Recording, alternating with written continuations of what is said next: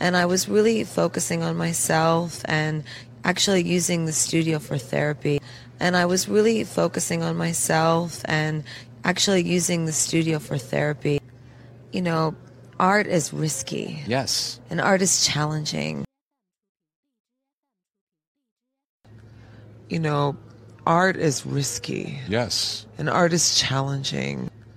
You know, art is risky Yes. and art is challenging. The world and people and civilization, you know, we're sort of built on gossip.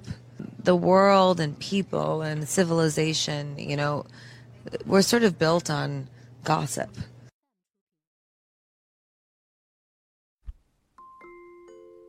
大家可以加入老师的英语学习群，跟我们一起玩着虐口语，还有来自全球各地的小伙伴一起结交口语搭档，创造一个非常好的语言学习环境，一直 speak English。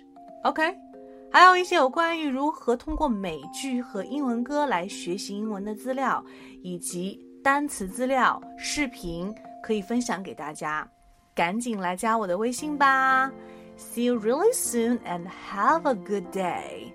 Stay tuned.